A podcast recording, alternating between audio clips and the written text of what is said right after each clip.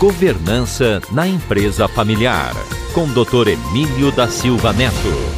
Hoje em dia, praticamente todos os filhos de empresários passam por um período escolar longo, desde o ensino fundamental até a universidade e alguns, inclusive, concluindo pós-graduação e mestrado. Ou seja, as atividades escolares hoje ocupam uma boa parte da infância, da juventude e do início da vida adulta. Mas então fica a pergunta: como introduzir o filho de um empresário num negócio, nem que seja como menor aprendiz, nessa fase escolar?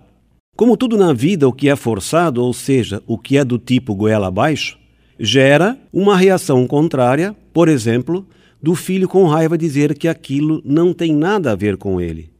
Ele até pode ter razão, mas se os pais o inserirem no trabalho levemente e de forma lúdica na infância, ou como uma solicitação de ajuda aos pais na adolescência, ou finalmente na juventude, como uma forma dele conhecer um pouco do trabalho dos pais e assim poder decidir se esse serviço tem algo a ver consigo, as reações certamente serão bem menores.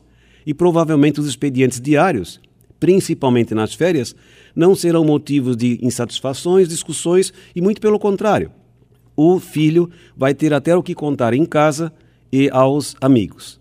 Enfim, Monteiro Lobato, um dos maiores escritores brasileiros, dizia: assim como é de cedo que se torce o pepino, também é trabalhando a criança e o jovem que se consegue boa safra de adultos.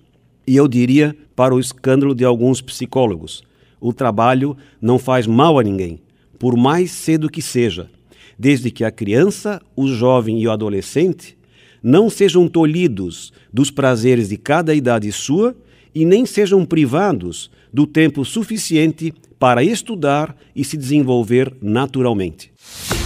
Governança na empresa familiar, com Dr. Emílio da Silva Neto.